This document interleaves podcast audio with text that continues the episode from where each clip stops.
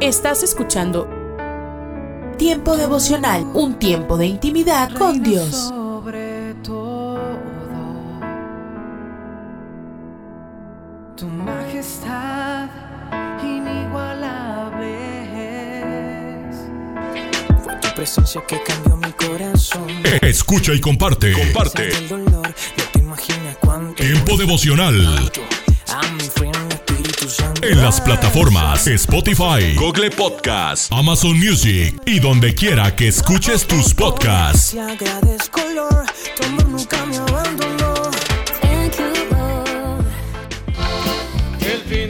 Escucha las emisoras de Rema Radios a través de Tuning y Seno Radio. Y en nuestra página web remarradios.witsai.com diagonal radios. Cumpliendo lo que escrito está. Búscanos en Facebook, Facebook, www.facebook.com, diagonal Rema Radios MEX. www.facebook.com,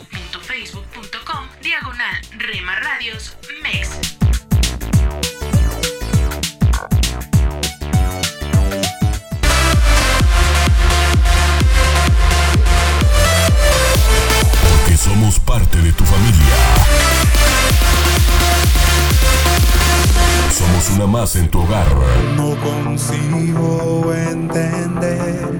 Gracias por dejarnos estar. Nuestro objetivo es ser una radio de bendición. Oh Señor, sé que estás Buena música, aunque el mundo te niegue. buen contenido.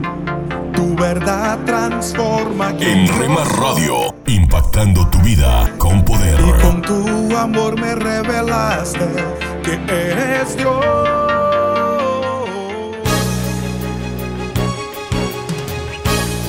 La Biblia en un año, día 229.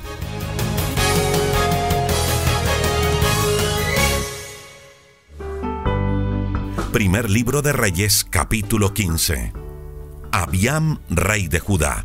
Abiam comenzó a reinar cuando Jeroboán, hijo de Nabat, tenía ya 18 años de gobernar en Israel. La capital de su reino fue Jerusalén y su reinado duró tres años. Su madre se llamaba Maacá, hija de Absalón. Habían cometido los mismos pecados que había cometido su padre.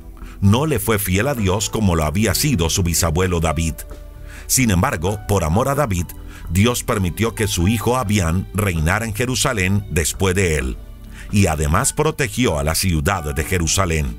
Y es que David se había comportado correctamente y en toda su vida no desobedeció a Dios en nada.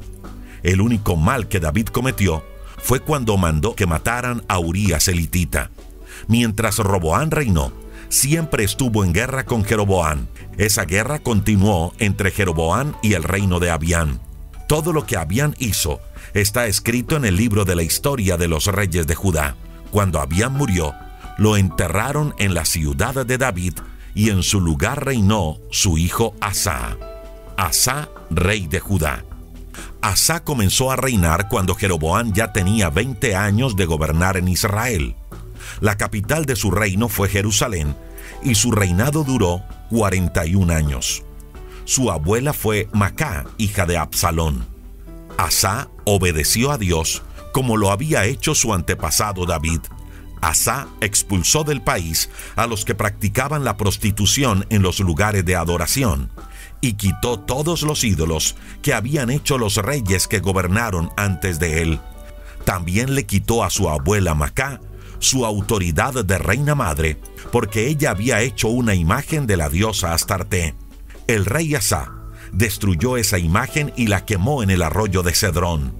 Sin embargo, Asa no quitó los pequeños templos de las colinas. A pesar de eso, Asa fue fiel a Dios durante toda su vida.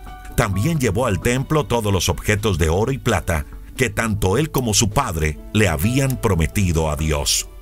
Cuando Basá llegó a ser rey de Israel, estuvo siempre en guerra con Asa. En una de esas batallas, Basá atacó a Judá y conquistó la ciudad de Ramá. Luego reforzó la vigilancia de la ciudad para impedir que el rey Asa entrara o saliera del territorio de Judá. En respuesta, Asa tomó todo el oro y la plata que había en los tesoros del templo y del palacio del rey y se los dio a sus asistentes para que se lo llevaran a Ben-Hadad, rey de Siria. Este vivía en la ciudad de Damasco y era hijo de Tabrimón y nieto de Esión. Asa le mandó este mensaje a Ben-Hadad: Hagamos un pacto tú y yo, como hicieron tu padre y el mío rompe el pacto que hiciste con Basá, el rey de Israel, para que ya no pueda luchar contra mí. A cambio te envío este oro y esta plata como regalo.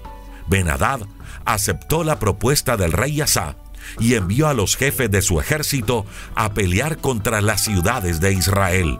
Así conquistó Lión, Dan, Abel Bet Macá, toda la región de Neftalí y la región alrededor del lago de Galilea.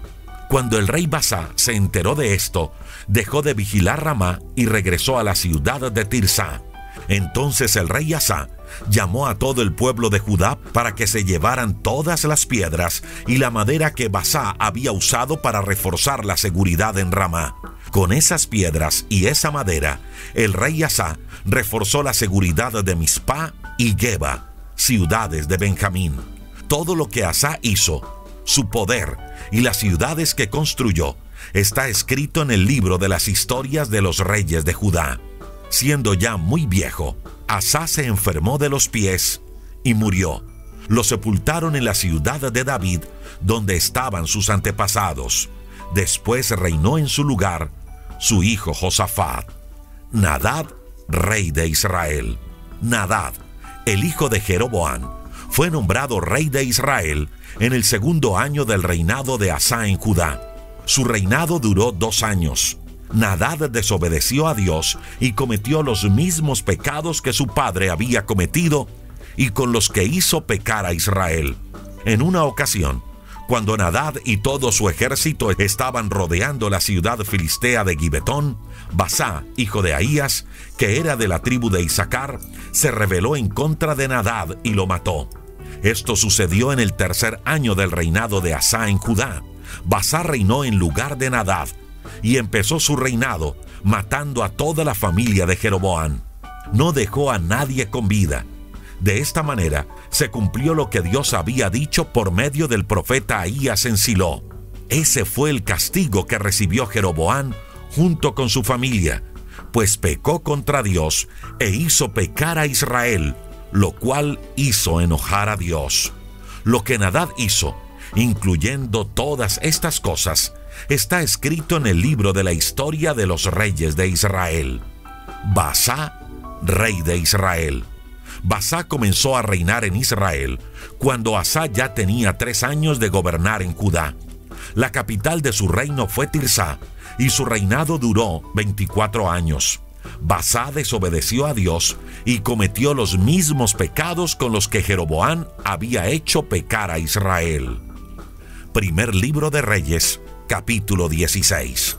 Entonces Dios le dijo al profeta Jehú, hijo de Ananí, que dijera en contra de Basá lo siguiente: Tú eras un hombre sin importancia. Sin embargo, te puse a gobernar a mi pueblo Israel pero me tiene muy enojado que te has comportado igual que Jeroboam y has hecho pecar a Israel. Por eso voy a destruirte a ti y a toda tu familia. Haré con ustedes lo mismo que hice con la familia de Jeroboam. A los miembros de tu familia que mueran en la ciudad, se los comerán los perros, y los buitres se comerán a los que mueran en el campo. Aunque Basá destruyó a Jeroboam y a su familia, al final pecó igual que él. Todo lo que hizo Basa, incluyendo sus triunfos, está escrito en el libro de la historia de los reyes de Judá. Cuando Basa murió, lo sepultaron en la ciudad de Tirsa, y después reinó en su lugar su hijo Elá. Elá y Simri, reyes de Israel. Elá fue nombrado rey de Israel cuando Asa ya tenía 26 años de gobernar en Judá la capital de su reino fue Tirsa, y su reinado duró dos años. Pero un oficial del reino, llamado Simri, que estaba a cargo de la mitad de los carros de guerra, se rebeló contra Elá. Cierto día, Elá fue a la casa de Ersá, el encargado del palacio, y allí bebió hasta emborracharse. Entonces Simri entró, lo mató y comenzó a reinar en su lugar. Esto ocurrió en el año 27 del reinado de Asá en Judá.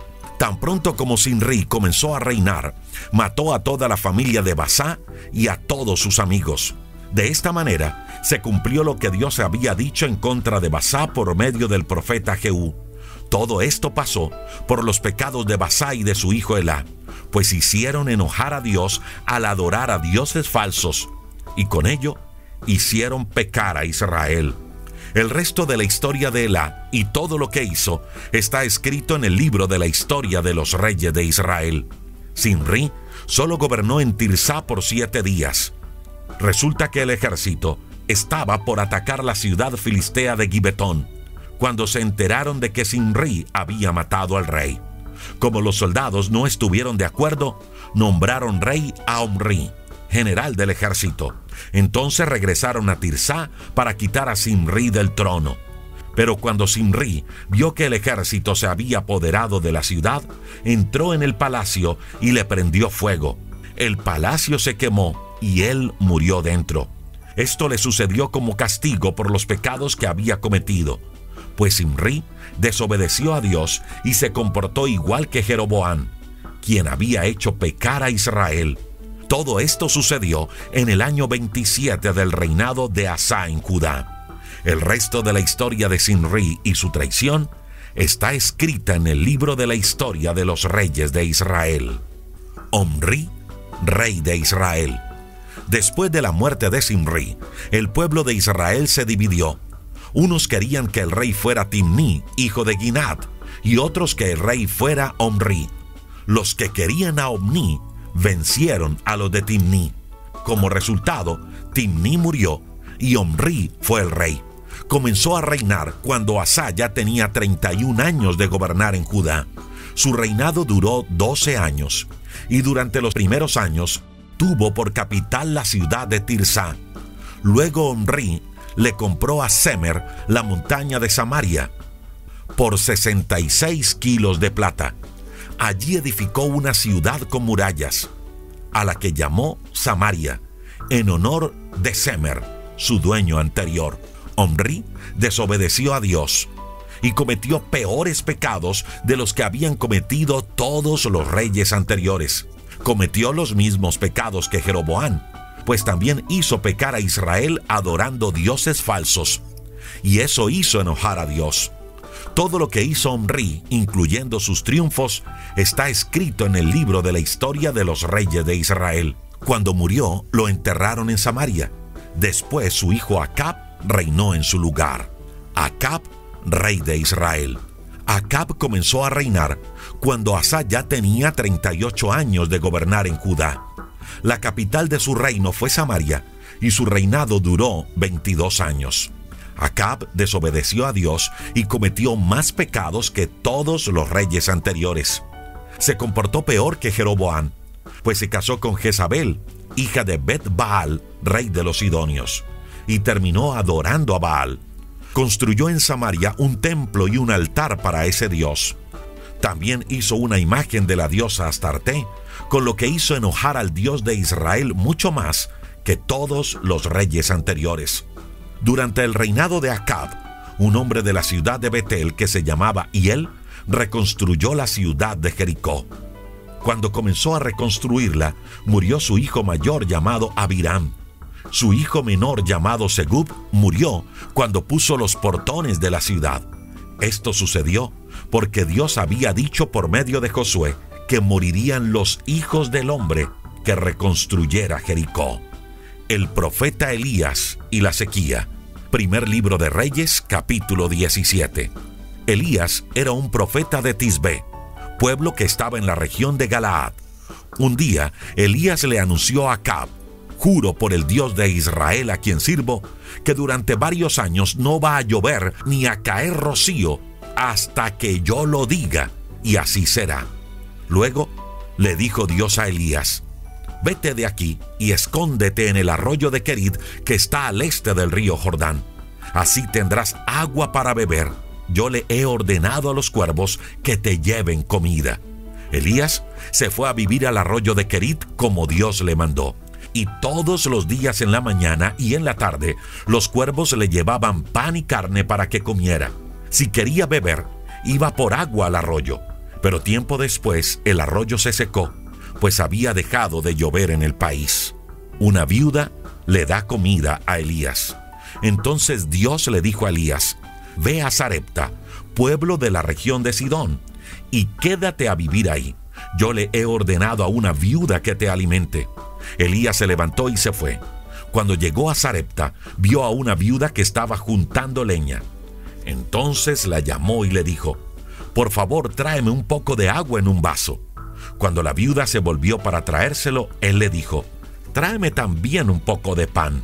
Pero la mujer le dijo, Te juro por Dios que no tengo pan. Solo tengo un pedazo de harina en una jarra y un poco de aceite en una botella. Ahora estoy juntando leña para ver qué preparo para mi hijo y para mí. Después de comer, probablemente moriremos de hambre, pues ya no tenemos más comida. Entonces Elías le contestó, No tengas miedo, ve y haz lo que has dicho. Pero primero cocina un pequeño pan para mí y tráemelo. Después prepara pan para ti y para tu hijo. Pues el Dios de Israel dijo que no se terminará la harina que está en la jarra ni el aceite que tienes en la botella hasta que él haga llover otra vez. La mujer fue e hizo lo que Elías le dijo, y tanto ella como su hijo y Elías tuvieron comida durante muchos días. Ni la harina de la jarra ni el aceite de la botella se acabaron. Así se cumplió lo que Dios había dicho por medio del profeta Elías. Un poco después, el hijo de la viuda se enfermó. Su enfermedad era tan grave que dejó de respirar. Entonces la mujer le dijo a Elías, Profeta, ¿qué tienes en mi contra? ¿Has venido a recordarme mis pecados y a castigarme con la muerte de mi hijo? Entonces Elías le contestó, Dame a tu hijo. Elías tomó al niño del regazo de la viuda, lo llevó a su propia habitación y lo acostó sobre su cama. Luego le rogó a Dios en voz alta, Dios mío, ¿cómo puedes traer tal desgracia sobre esta viuda que me recibió en su casa? No dejes morir a ese niño. Luego de haber dicho esto, Elías se tendió tres veces sobre el cuerpo del niño y en voz alta le rogó a Dios, Dios mío, Dios mío, devuélvele la vida a este niño. Dios escuchó la oración de Elías y el niño volvió a vivir. Entonces Elías tomó al niño, lo bajó del primer piso, se lo entregó a su madre y le dijo, Mira, tu hijo vive. La mujer le contestó, Ahora sé que de veras eres profeta de Dios y que tus mensajes vienen de Él.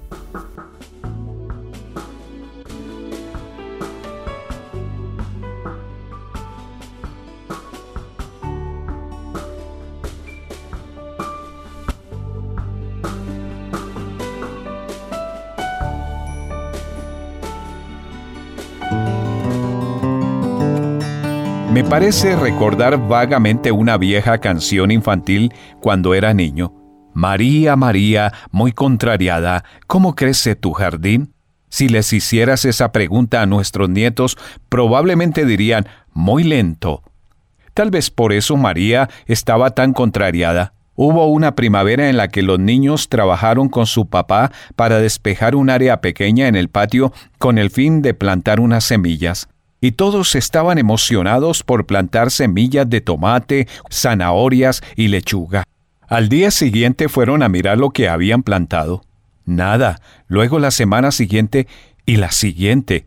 Regaban el huerto cuando no llovía, arrancaban las malas hierbas. Muchas veces iban a esa siembra para ver qué estaba pasando. ¿Te imaginas qué estaba ocurriendo? Nada. O eso parecía. Si hubieran tratado de desenterrar las semillas para ver si pasaba algo, lo habrían arruinado todo. Pero tú conoces la historia. Finalmente germinaron. Los tomates, los frijoles, las zanahorias y la lechuga simplemente llevó un poco de tiempo. Hoy quiero tener una palabra contigo acerca del tema cuando no está pasando nada. Algo había estado sucediendo todo el tiempo con esas semillas, ¿correcto? El hecho de que no puedas ver lo que Dios está haciendo no significa que Él no esté haciendo algo. Eso puede ser muy importante para que lo recuerdes ahora mismo. Has estado orando por esa necesidad, esa situación, esa persona durante mucho tiempo y parece que nada ocurre. Palabra clave, parece. Cuando plantas una semilla, parece que nada sucede durante algún tiempo hasta que la planta brota y finalmente produce un fruto maravilloso.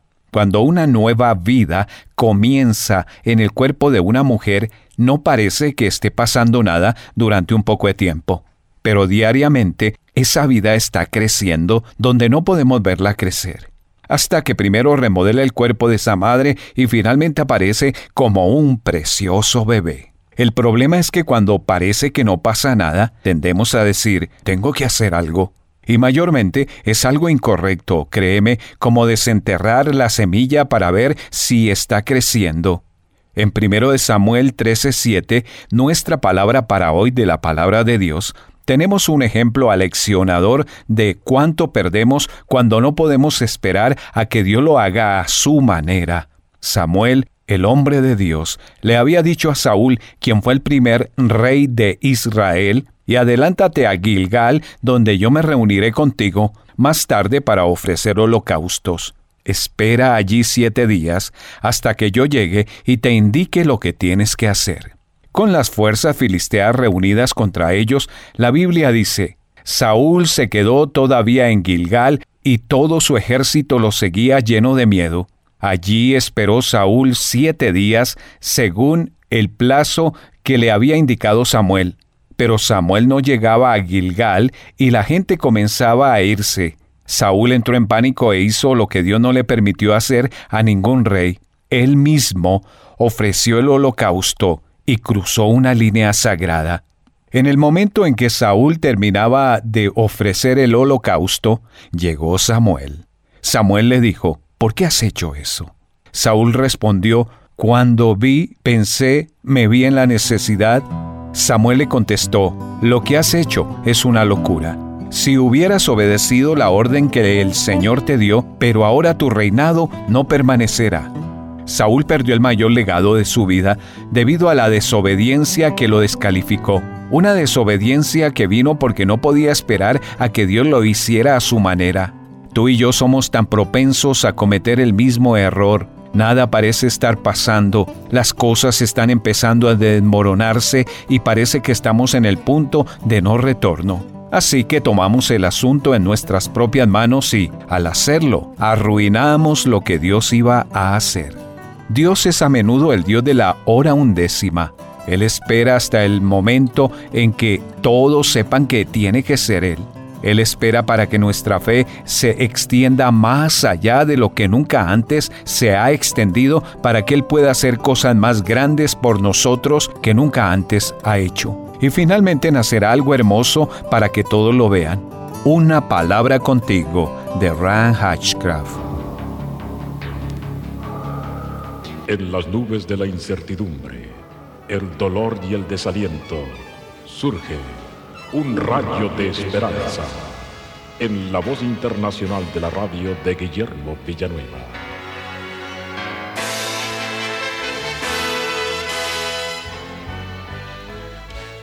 Un sultán de Marruecos poseía una enorme catapulta, una máquina antigua de guerra para lanzar con fuerza enormes piedras.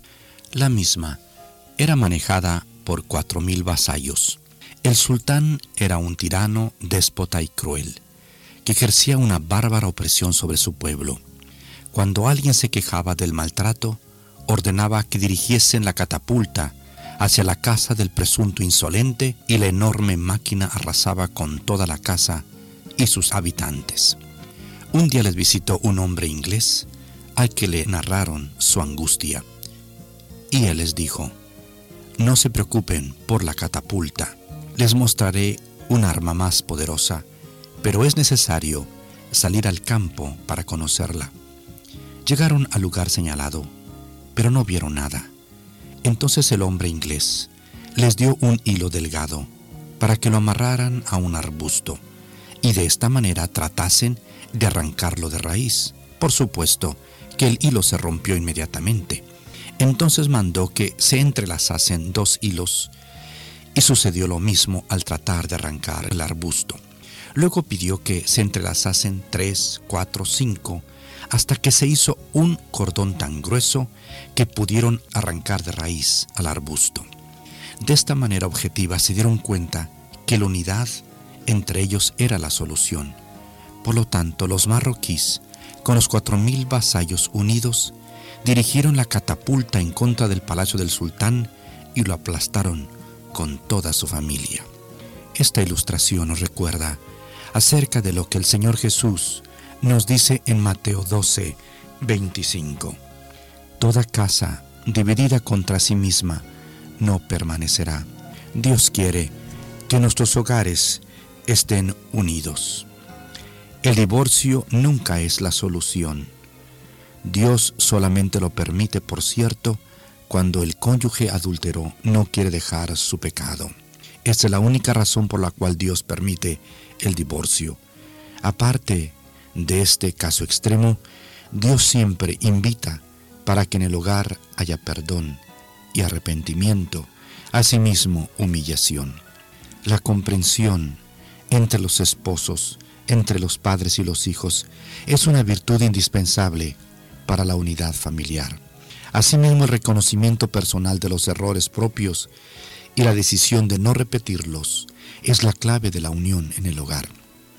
La oración insistente por la unión matrimonial y la unión de todos los miembros del hogar es vital. Tampoco huir del hogar es la solución. Hay muchos problemas, pero huir del hogar no los va a solucionar. Quizá un hijo ha pensado en hacerlo, o quizá uno de los cónyuges, pero esta no es la solución. Huir divide más, agrava los problemas, puede originar el fin de una vida y de un hogar. Si estás cansado, mejor huye a Cristo. Si estás desesperado, entrégate a Cristo. Si ya no puedes más, clama a Cristo. Empápate de su palabra, entrégate más a la oración y vas a resistir. La unión es de Dios, la división es de Satanás. Por lo tanto, ven a Cristo en esta misma hora y entrégale tu corazón y tendrás la fuerza de Él para unir a tu familia. Y unidos podrán servir a Cristo y tener el gozo y la paz de Dios. Recuérdame, amigo, que solamente en Cristo Jesús se encuentra el poder divino de la unidad verdadera. Amén. Esperamos que esta audición, un rayo de esperanza, haya penetrado en su corazón. Si en algo podemos servirle, por favor dirija su correspondencia a Guillermo Villanueva, apartado 77-335, México, Distrito Federal, 11200. Le invitamos para que nos sintonice a esta misma hora y por esta misma estación. Muchas gracias por la amabilidad de su atención.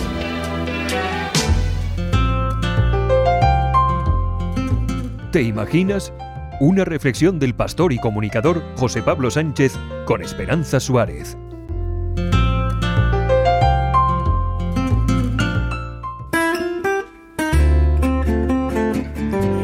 El cantautor y productor discográfico Toby Mac comenzó su carrera musical como miembro del grupo The Talk, consiguió cuatro premios Grammy antes de su disolución en el año 2000. Desde entonces, Toby Mac siguió su carrera en solitario cosechando otros tres premios Grammys y vendiendo más de 10 millones de discos. Hasta seis veces sus canciones han alcanzado el número uno en las listas de audiencia más populares de Estados Unidos. Tommy Mac ha llegado a ser una de las personas más influyentes y reconocidas en su generación, pero la fama y el éxito no impidieron la muerte de su hijo mayor cuando tan solo tenía 21 años de edad. Una semana después de presentar su primer espectáculo de hip hop, Truett, el hijo de Toby Mac, fue encontrado muerto en su casa por un fallo cardíaco. Hacía tiempo que Truett había decidido comenzar su carrera en solitario fuera de la tutela y el apoyo de su padre, en un intento de demostrar su propia valía. Podría haber tomado fácilmente la ruta fácil y hacer música cuando tenía 12, 14, 16, incluso 18 años, pero siempre decía que quería vivir la vida y tener algo que contar antes de componer, cuenta Toby Mac. No quería ser una estrella infantil, quería ser un hombre con cicatrices y tener una historia que contar. Siempre admiré, respeté y alenté esa postura. No obstante, Toby Mac sabía que el camino que había elegido su hijo era duro y difícil, por eso escribió la canción Scars, traducido Cicatrices, donde dice, no estás solo, todos hemos estado allí. Así que levanta la cabeza, levanta la cabeza, levanta la cabeza hasta donde llega tu ayuda. Tenía una alegría que llenaba la habitación cuando entraba, cuenta Toby Mac al conocer la muerte de su hijo. Era un hijo, un hermano, un amigo con magnetismo. No era un cristiano de pacotilla, sino un creyente que lucha por seguir creyendo. Un hombre quebrantado que reconocía su necesidad de un Salvador. Lo que pasó Toby Mac con su hijo dice, mientras estaba entre el público y veía a mi hijo llenar de alegría aquella sala, me sentía muy orgulloso. Fue el momento culminante de un sueño que tuvo desde que tenía 12 años. Para Toby Mac y su esposa Amanda, la pérdida de Truett fue un golpe terrible, devastador, pero no lo suficiente para abandonar su fe. Mi esposa y yo queremos que el mundo sepa esto. No seguimos a Dios porque tenemos algún tipo de trato con Él debajo de la mesa, algo así como que te seguiremos si nos bendices, afirma Toby Mac. Seguimos a Dios porque lo amamos. Él es el Dios de las colinas y de los valles.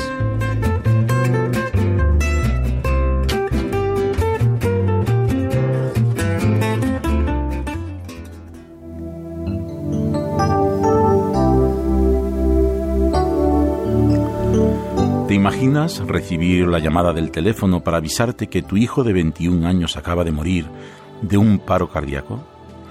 ¿Te imaginas la confusión, la angustia, el desconcierto al pensar que algo así no puede ser verdad, que ha habido un error, que tu hijo querido sigue vivo y que seguro alguien se ha equivocado? ¿Te imaginas que tienes que ir allí para ver su cadáver y confirmar que tu peor pesadilla es real, que se marchó para siempre tu hijo amado, la dulce sonrisa del soñador que quiso abrirse camino sin importar las cicatrices, el magnetismo del amigo, el hermano que todos admiraban.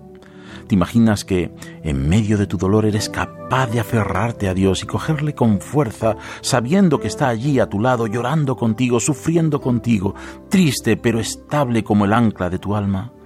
Pues no te lo imagines más, es verdad. La verdad de aquellos que saben que sus tiempos están en las manos de un buen Dios. Has escuchado ¿Te imaginas? Un espacio producido por Radio Encuentro, Radio Transmundial en España. Comunícate a info@radioencuentro.net.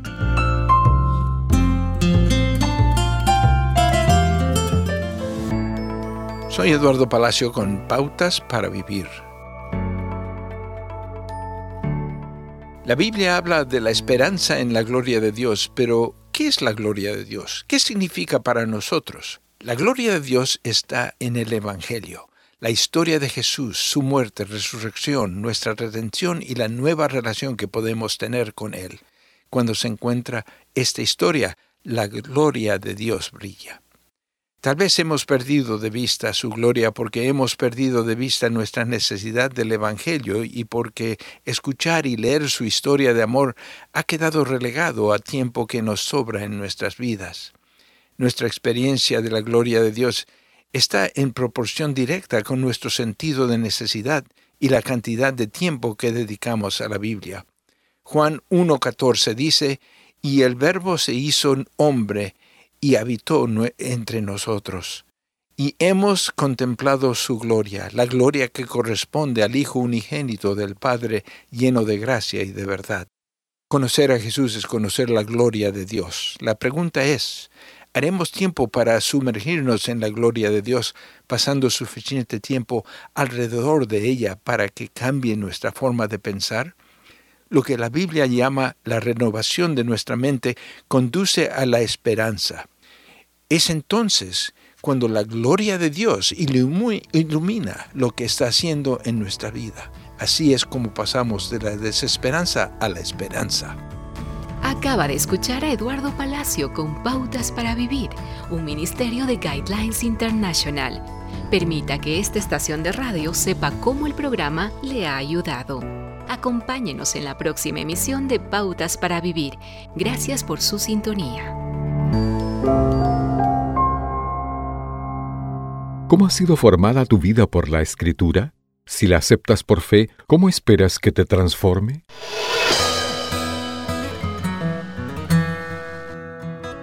Bienvenidos a nuestro pan diario.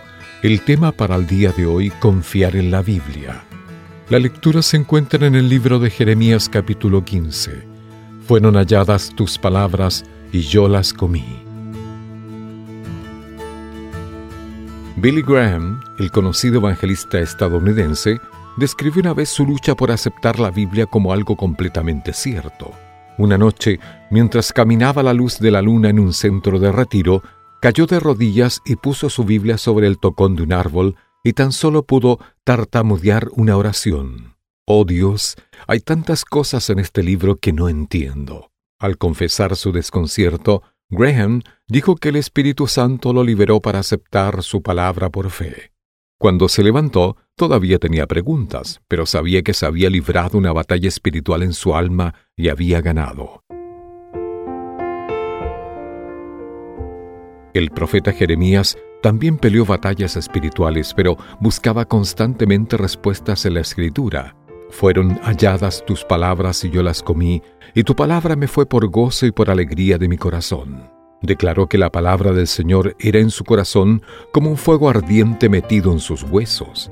El evangelista del siglo XIX, Charles Spurgeon, escribió, Jeremías nos revela un secreto su vida exterior, en especial su ministerio fiel, reflejaba su amor interior por la palabra que predicaba.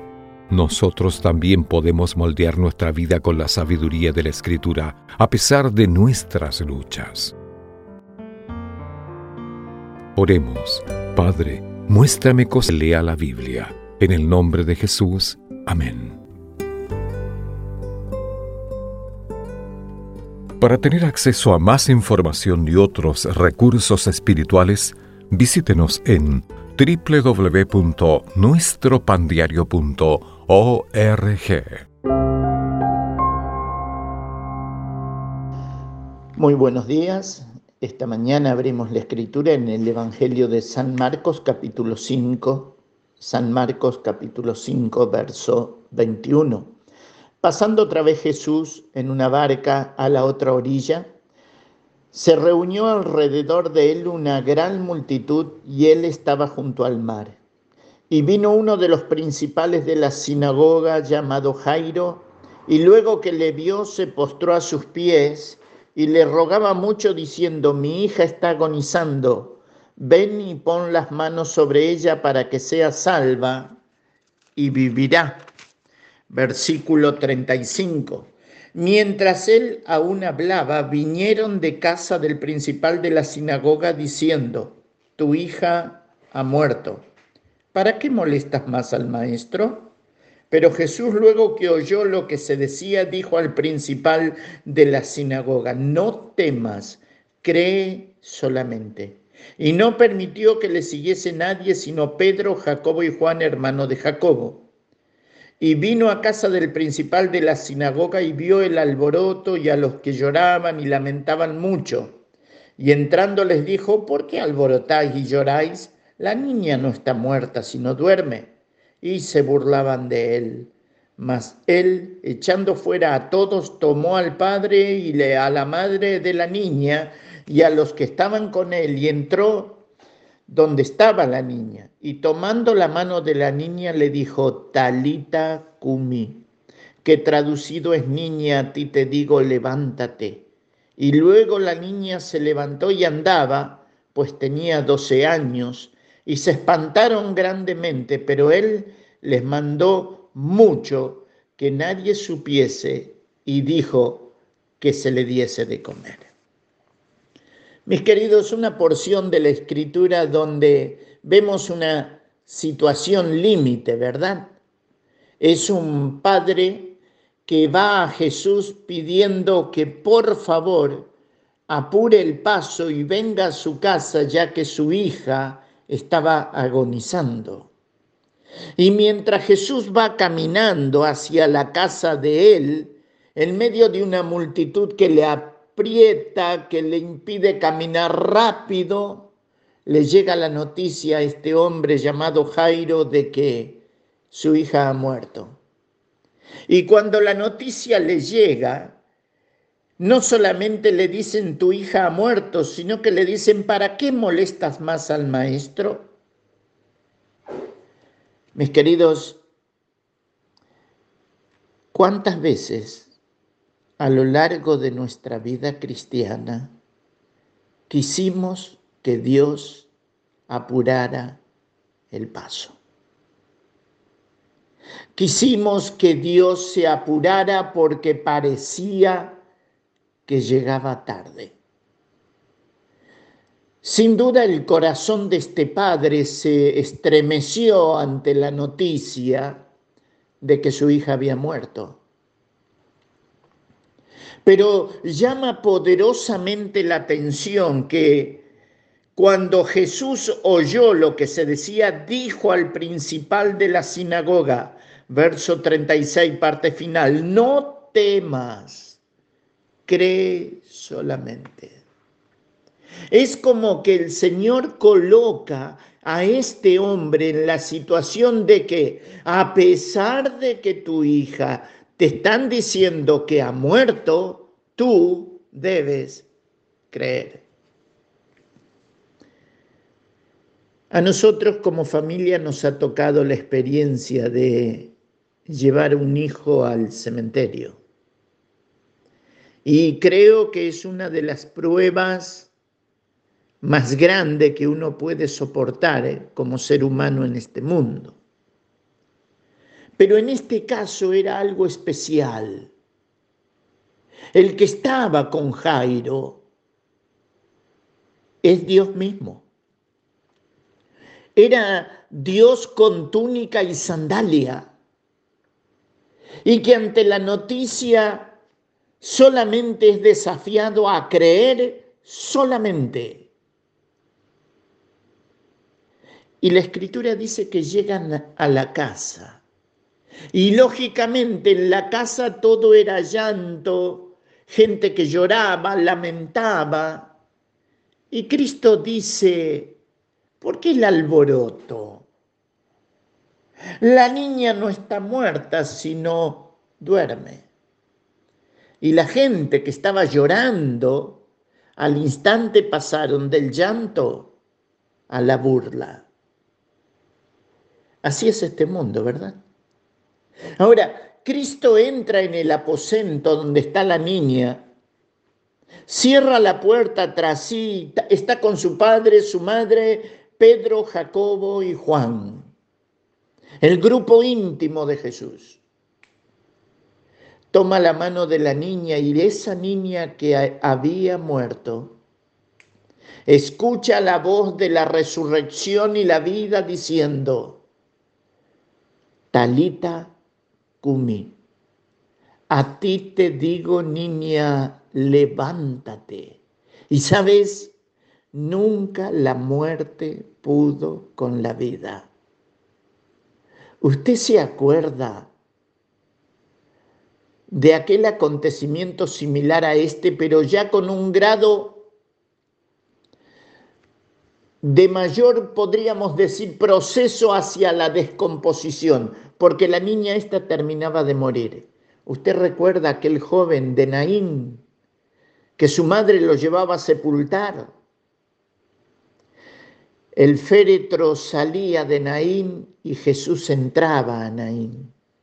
La vida y la muerte se encontraron. Recordará de Lázaro tiene cuatro días. Señor, el autor de la vida, se para ante,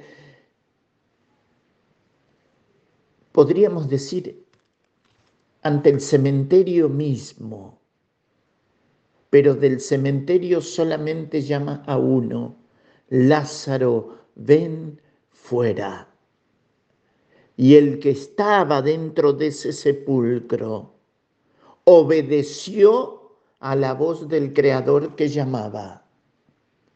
Y usted mira a la niña, mira al joven y mira a Lázaro, ve a tres personas que están muertas en diferentes momentos, pero todos volvieron a la vida. Todo milagro es maravilloso, pero uno tiene que ver que el milagro emana una señal. Israel estaba muerto en sus delitos y pecados.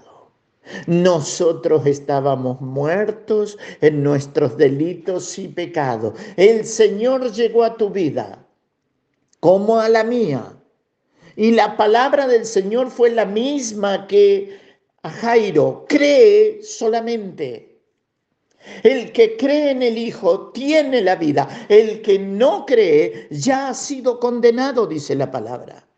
Y nos damos cuenta que la fe es la herramienta a la cual el Señor siempre desafió a que los humanos tomáramos para conocerle, para recibirle, para amarle, para caminar con Él, en la conciencia absoluta de que el justo por la fe vivirá. No dice agonizará, sino que por la fe vivirá. ¿Sabe? Yo creo que ese día Jairo anhelaba tomar del brazo a Jesús y correr hacia su casa. ¿Sabes? Dios nunca llegó tarde a nada, hermano querido, hermana querida. Y de repente para nosotros llegó tarde, porque ese ser querido ya voló a la eternidad. Y como las hermanas de Lázaro dijeron, si hubieses estado aquí, mi hermano no habría muerto. Hoy sabemos que Él siempre está aquí.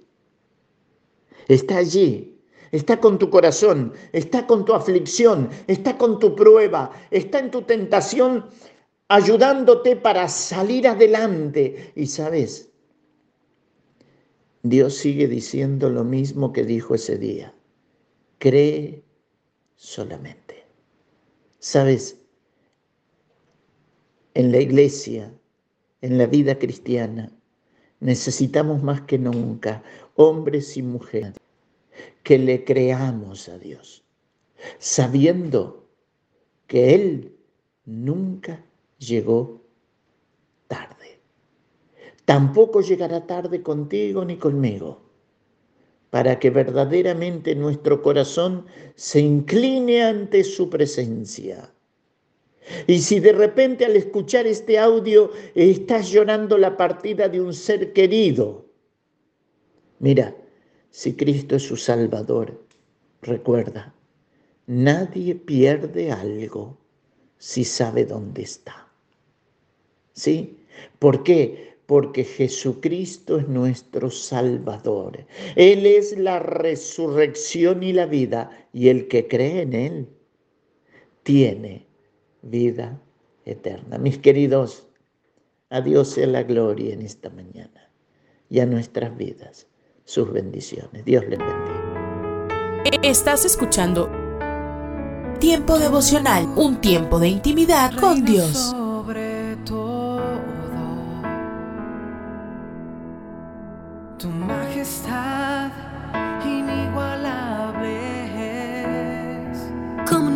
Servirte Dios si tú eres eh, Escucha y comparte. Comparte. Si estuviera en el fondo del mar. Tiempo devocional. tú me salvarás. En las plataformas Spotify, Google Podcast, Amazon Music y donde quiera que escuches tus podcasts. Por amor, mi mejor canción. Solo Escucha las emisoras de Rema Radios. Enojado a través de Tuning y Seno Radio. y en nuestra página web, remarradios.witsai.com, diagonal radios.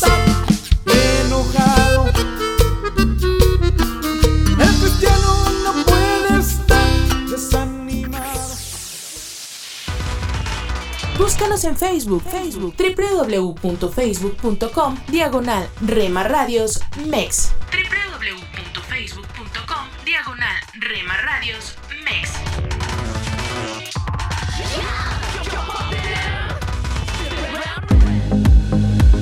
Voy a correr a tus brazos. Porque somos parte de tu familia. Somos una más en tu hogar.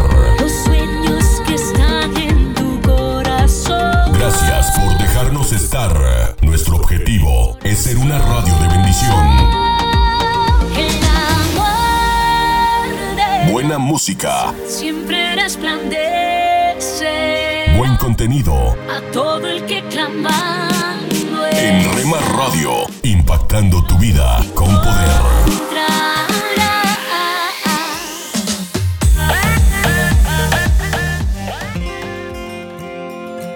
Cuando nos encontramos en momentos difíciles, olvidamos que la vida continúa, pero ante cualquier situación, debemos aferrarnos a la fe y a la esperanza.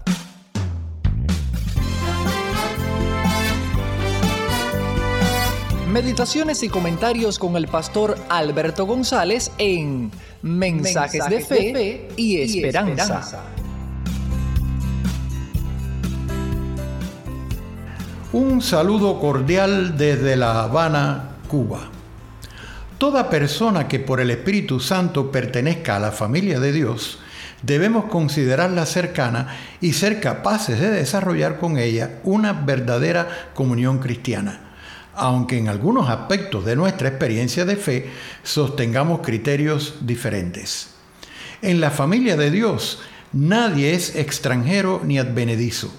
Esa es la razón por la cual, cuando nos topamos en algún lugar con un creyente en Cristo que no conocemos de antes, de todas formas establecemos una comunicación fácil. Pablo enseñó que ya no hay judío ni griego, no hay esclavo ni libre, no hay varón ni mujer, porque todos vosotros sois uno en Cristo Jesús. Y si vosotros sois de Cristo, ciertamente linaje de Abraham sois y herederos según la promesa. Aunque algunas traducciones de la Biblia no utilizan la palabra advenedizo en Efesios capítulo 2, 19, me encanta la utilización de ese término, aunque en la lengua castellana tenga connotación despectiva. Acusar a alguien de advenedizo es un insulto a su dignidad, pero en Cristo, según Pablo, nadie es un advenedizo. Todos pertenecemos al linaje de Abraham y somos herederos de la promesa.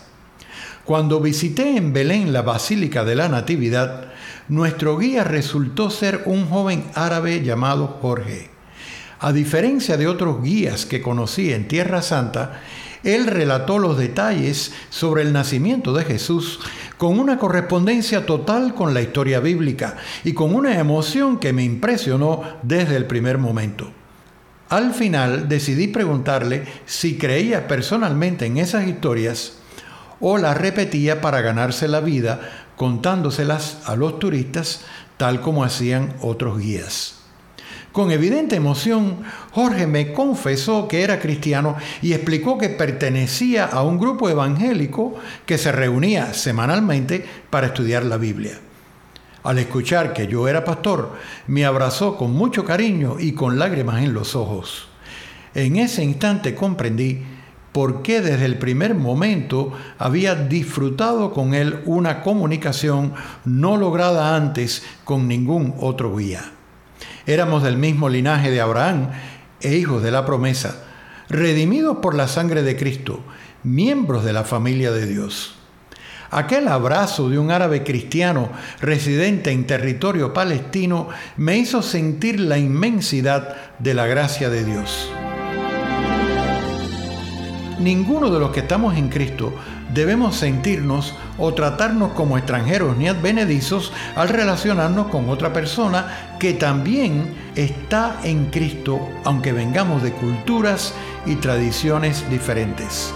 Somos, independientemente de nuestro origen, historia personal y costumbres distintas, con ciudadanos de los santos y miembros de la familia de Dios. Acabas de escuchar una emisión más de Mensajes de Fe y Esperanza. Puedes escribirnos por correo postal a la siguiente dirección. Pio Box 8700, Cari, NC 27512, Estados Unidos. También puedes enviar un correo electrónico a feyesperanza@transmundial.org. Gracias por la sintonía y la esperamos en el próximo programa de Mensajes, de, fe y esperanza.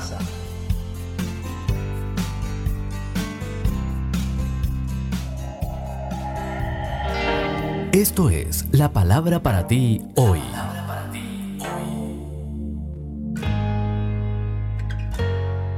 Y la palabra para ti hoy es ¿Cómo está tu apetito espiritual? Segunda de una serie de tres escrita por Bob Gass. En Segunda de Corintios 15, 15 leemos, habían buscado al Señor con voluntad sincera y Él se había dejado hallar de ellos y les había concedido vivir en paz. La hambruna prolongada puede afectar severamente la salud y si pasas el tiempo suficiente sin alimento, lo más probable es que termines en el hospital conectado a una sonda de alimentación. Y sabes qué, lo mismo es cierto sobre tu vida espiritual. Jesús lo dijo así, no solo de pan vive el hombre, sino de toda palabra que sale de la boca de Dios. Mateo 4:4. Entonces, con este conocimiento, ¿por qué no pasamos más tiempo leyendo la Biblia? Pues uno, porque no tenemos la motivación, no hemos experimentado la alegría de descubrir personalmente las grandes verdades de la palabra de Dios. Nos sentimos satisfechos y nos conformamos con que otras personas nos den nuestro alimento espiritual. Sin embargo, si tomas en serio tu estudio personal de la Biblia, jamás te sentirás satisfecho con el conocimiento de segunda mano. Dos, porque no sabemos cómo. Escuchamos un buen sermón y pensamos, ¿por qué no había visto eso? Pues porque la mayoría de los pastores dedican muchas horas al estudio de las escrituras y nosotros no. Y tres, porque nos volvemos perezosos. El estudio bíblico requiere autodisciplina, exige tiempo, esfuerzo, concentración y perseverancia. La mayoría de las verdades importantes no están en la superficie, tenemos que excavar para encontrarlas. En el Antiguo Testamento los israelitas habían buscado al Señor con voluntad sincera y Él se había dejado hallar de ellos y les había concedido vivir en paz con las naciones vecinas. Y Dios hará lo mismo por ti.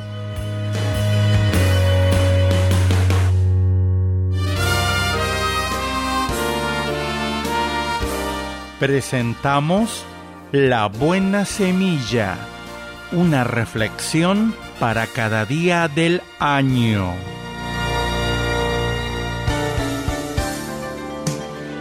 La buena semilla para hoy se encuentra en Mateo 7:21. No todo el que me dice Señor, Señor, entrará en el reino de los cielos, sino el que hace la voluntad de mi Padre que está en los cielos. Y en Juan 6:29 Respondió Jesús y le dijo, Esta es la obra de Dios, que creáis en el que Él ha enviado. La reflexión de hoy se titula Extracto de un texto del siglo XVI, primera parte. Usted lleva el nombre de cristiano, vive en la comunidad de la Iglesia, participa de sus oficios y sacramentos. Con todo esto, si su piedad no se enraizó en Jesucristo, será seca, estéril y se reducirá a una falsa apariencia. Mientras usted esté lleno de su propia justicia, permanece bajo el poder del pecado. Dentro de sí, usted alimenta una serpiente que soplará sobre su aparente piedad y dará un golpe mortal a su alma. Examínese pues todos los días con una severa exactitud y pregúntese, ¿cuál es la base de mi esperanza? ¿Fue la mano de Jesucristo mismo quien la colocó? A falta de esto, su edificio nunca resistirá a la tormenta que estallará sobre él. El diablo conseguirá socavarlo y derribarlo completamente. Alma presuntuosa, espere ser acribillada. Usted pasará por pruebas que revelarán en qué se funda su cristianismo. Qué espantosa situación cuando todo se le escape y usted ya no sepa a qué atenerse. El espíritu que vuela demasiado alto no se fíe en sus alas de cera.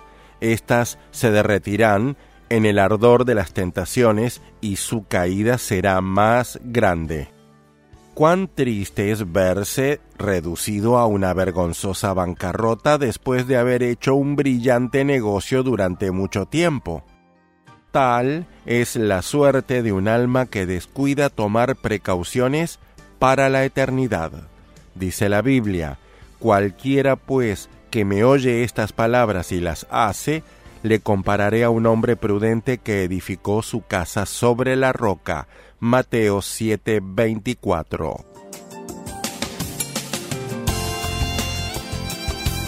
Para escuchar este y otros programas, le invitamos que visite nuestra página web en labuenasemilla.com.ar.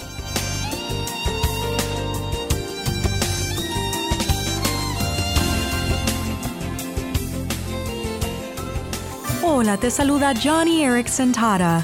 Mi amiga Gloria cayó en una profunda angustia al enterarse de la gravedad de la enfermedad de su hija. Aunque Gloria ya había asimilado el que su hija había nacido con una enfermedad nerviosa degenerativa, ahora los médicos le aproximaban poco tiempo de vida. Una noche, Gloria se detuvo frente a la puerta del hospital de su hija, tratando de calmar su ira y secar sus lágrimas. Pensó, Señor, esto no es justo. No sabes lo difícil que es ver morir a uno de tus hijos. Fue entonces cuando Dios trajo a su mente a Jesús en la cruz. Oh amigo, amiga, si hoy sientes que Dios no te entiende, piensa en Jesús. Él sufrió en la cruz y entiende tu dolor. Y así como salvó a Gloria de la angustia, Dios también te dará la paz y la fortaleza para enfrentar cualquier situación. Hola. Soy Dorothy. Quiero hablarte otra vez de José. Si tienes una Biblia, por favor, ábrela. Es muy importante que entendamos que la palabra de Dios habla a nuestros corazones y es literalmente lo que nos da vida espiritual. Que puedas hoy tener hambre por el Señor y por su palabra. En Génesis capítulo 42 leemos, y José era el Señor de la tierra. Allí está hablando de Egipto. Y José, cuando vio a sus hermanos, los conoció. Pero, ¿sabes qué? Ellos no lo reconocieron. Mas hizo como que no los conocía y les habló ásperamente. Y les dijo, ¿De dónde habéis venido? Ellos respondieron, de la tierra de Canaán para comprar alimentos. Y José les dijo, espías sois. Qué situación tan aterradora, ser llamado un espía. Sabes, si te llamaran espía mientras estás de vacaciones en otro país, no esperarías volver a casa según tu plan, sino que irías a prisión mientras ellos diagnostican si eres un espía o no. ¿Puedes imaginar lo que significa ser acusado de tal cosa? Pero es interesante. Trayendo a memoria alguna de estas cosas pasadas, quizás el motivo por el cual José dijo esto fue porque cuando él cuidaba las ovejas, Estando con sus medio hermanos, los hijos de Bila y Silpa, ellos se disgustaron porque él había llevado a su padre informes de sus malvadas acciones. Esto lo encontramos en Génesis 37.2. Probablemente ellos consideraron que él era un espía cuando ellos hacían cosas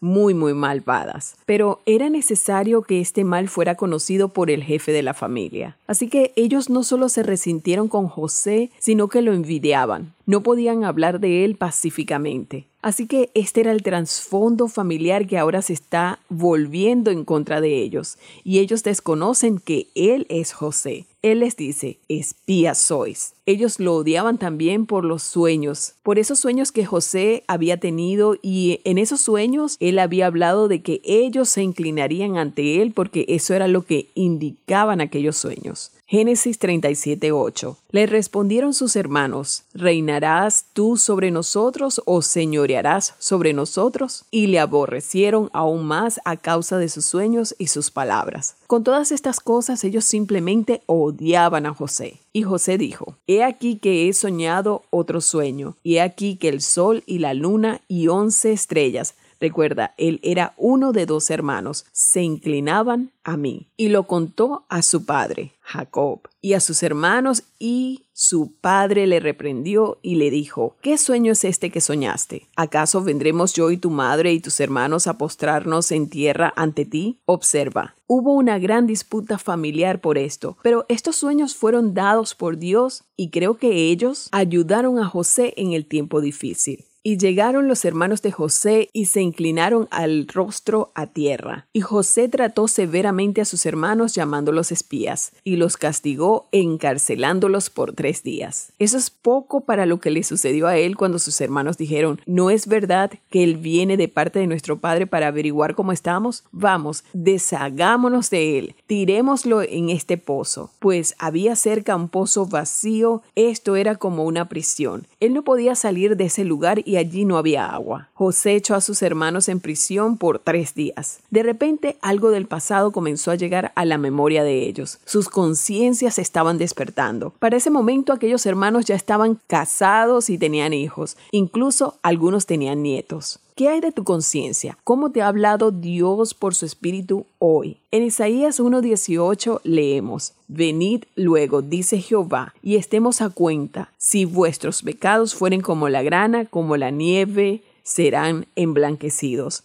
Si fueren rojos como el carmesí, vendrán a ser como blanca lana. Sí, Dios podría estar hablándote de algo en el pasado y te está diciendo, arregla eso conmigo ahora, ven, confiésalo, déjame limpiarte. Esto es posible porque yo tomé tu lugar en la cruz del Calvario. Yo morí, mi sangre fue derramada por ti. En Génesis 42 leemos, pero ellos no sabían que los entendía José, porque había intérprete entre ellos, y decían el uno al otro, Verdaderamente hemos pecado contra nuestro hermano, pues vimos la angustia de su alma cuando nos rogaba y no le escuchamos. Por eso ha venido sobre nosotros esta angustia. En otras palabras, Dios estaba usando a José para revivir lo que ellos habían hecho, para despertar sus conciencias y que se arrepintieran y hicieran lo correcto. Somos mujeres de esperanza. Unidas elevamos nuestras voces al Señor orando por nuestro mundo.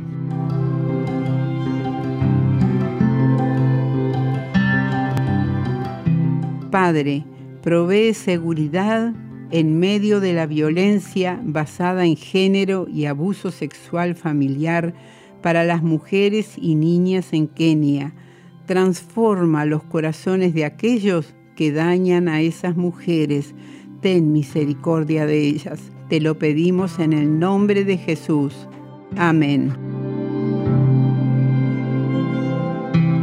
Descarga el boletín de oración con todas las peticiones del mes, artículos adicionales para sembrar esperanza en mujeresdeesperanza.org o solicítalo por WhatsApp al signo de más 598 91 610 610.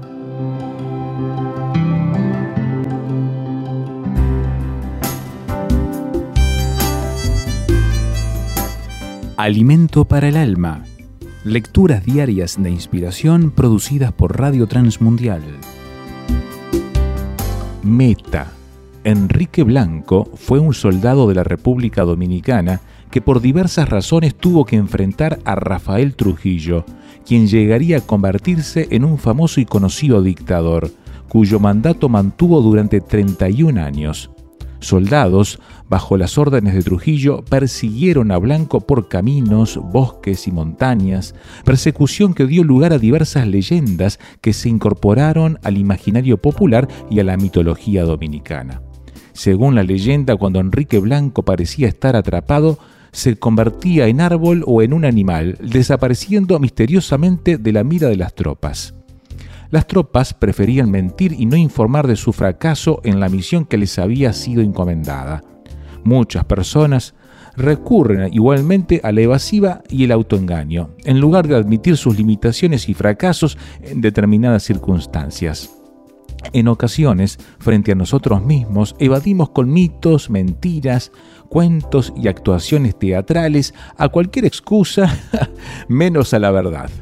Elías asumió como meta vital hacer la voluntad de Dios y pagar el precio que conllevara dicha obediencia. Cumplió, pero no se preparó para afrontar las consecuencias que derivarían de su determinación. Al ser atrapado por la realidad, flaqueó y al sentirse perseguido a muerte, huyó. Aplastado, sin fuerzas y sin esperanza, deseó morir y así se lo hizo saber al ángel de Dios. Pero el Señor tenía otros planes para él. Debía cobrar ánimo, levantarse, comer y caminar, porque largo camino faltaba para completar la tarea que le fue encomendada. Dios tiene propósitos y metas para ti. Despierta, levántate, cobra fuerza, avanza. Señor, si vas conmigo, yo iré y contigo llegaré a la meta. Meditación escrita por Adalberto Martínez, República Dominicana.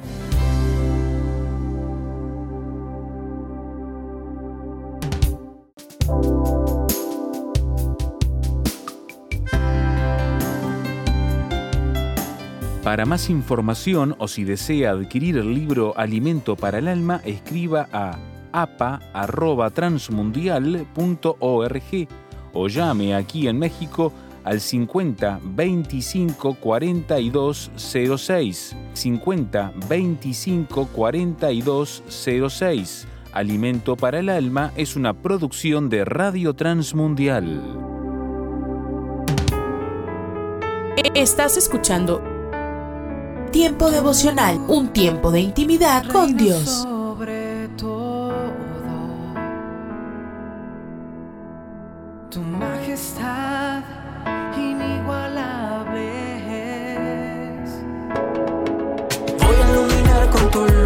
Escucha y comparte. Comparte. Tiempo devocional. En las plataformas Spotify, Google Podcast, Amazon Music y donde quiera que escuches tus podcasts. Cielo, solo tú, tú, tú. Para que linterna si estás conmigo. Todas las mañanas. Escucha las emisoras de Rema Radios a través de Tuning y Seno Radio. Quiero adorar. Quiero que Y en nuestra página web remarradios.witsai.com diagonal radios. Llegue al corazón. Al caer la tarde junto con el sol. Búscanos en Facebook, Facebook, www.facebook.com, diagonal Rema Radios MEX. www.facebook.com, diagonal Rema Radios Tú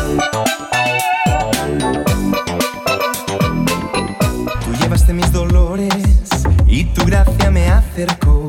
Me encontraba vacío. Porque somos parte de tu familia. Me hallaste Dios de la multitud, me escogió, sé que Somos una más en tu hogar. con cuerdas de amor me acercó y toda tristeza huyó. Gracias por dejarnos estar. Nuestro objetivo es ser una radio de bendición. Cuando sentí el fuego de tu amor. Buena música, Día sublime. Buen contenido. Pude descansar en tu En Rema Radio, impactando tu vida con poder.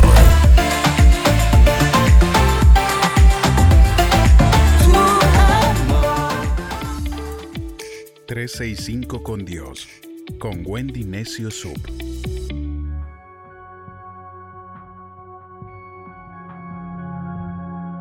Dios es mi sanador. Si estás experimentando hoy una enfermedad, es porque necesitas conocer a Dios como tu sanador. El mismo Jesús dijo que no había venido al mundo para los sanos, sino para los enfermos. Muchos de nosotros no valoramos nuestra salud cuando la tenemos, sino hasta que la perdemos.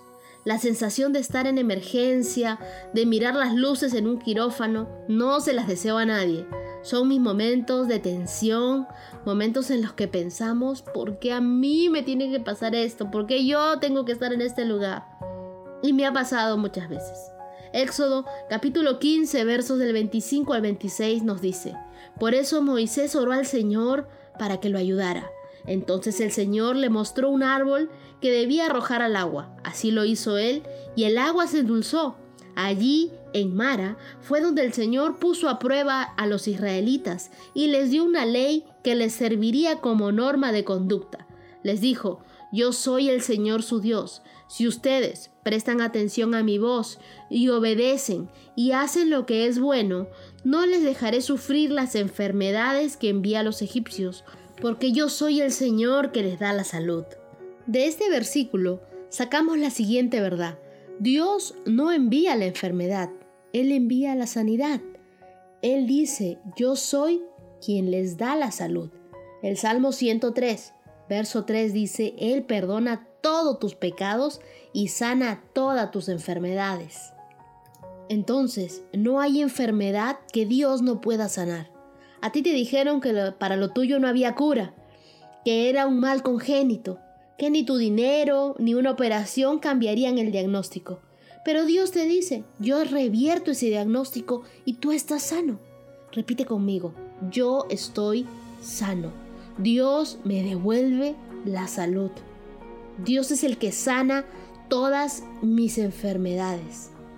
El libro de Primera de Pedro, capítulo 2, verso 24 dice, Cristo mismo llevó en su cuerpo nuestros pecados a la cruz para que muramos al pecado y llevemos una vida justa. Cristo fue herido para que ustedes fueran sanados. Dios se reveló a sí mismo como un sanador. Este es literalmente uno de los nombres compuestos que Dios tiene. Es el de Rafa, que significa Dios es tu médico, Dios es el que te sana. Él es por naturaleza sanador. Su naturaleza no ha cambiado ni nunca cambiará. Si Dios era sanador en aquel tiempo, Dios es el sanador el día de hoy y será el médico para ti. Él es nuestro médico y Él no cambia. A mí eso me da esperanza para saber que Dios me sana. Y eso me hace pensar, ¿qué hacía Jesús cuando encontraba enfermos? Sanó a todos. El libro de Mateo capítulo 12, verso 15 dice, pero Jesús, que lo sabía, se alejó de allí seguido por mucha gente, y él sanaba a todos los enfermos.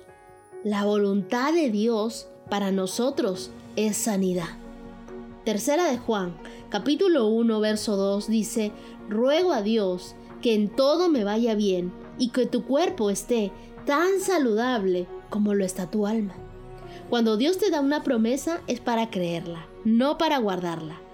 Que tu cuerpo esté tan saludable como está tu alma. El libro de Proverbios capítulo 4 versos 21 y 22 nos dice, no pierdas de vista mis palabras, grábalas en lo profundo de tu corazón, porque ellas traen vida y salud a quienes las hallan. La Biblia es tu medicina, es todo lo que necesitas. Puede que sea difícil el creer las promesas de Dios al principio, porque nuestras circunstancias físicas a lo mejor nos están gritando exactamente lo opuesto a lo que Dios dice. Así que concéntrate en Dios, no en las evidencias de tus cinco sentidos, sino en lo que dice la Biblia. Job fue un hombre que a pesar de todo lo que le tocó vivir, siempre recordó a Dios como su sanador, como su salvador y su todo. No importa cómo te sientas, sino cómo lo sientas a Él. La verdad es que Dios te ama y se preocupa por ti. Él tiene el control y Él te sanará. Confía que cuando no tengas ganas de nada, confía en las promesas de Dios por encima de todo. Aférrate a algo que te da la esperanza de que necesitas creer que estás sano.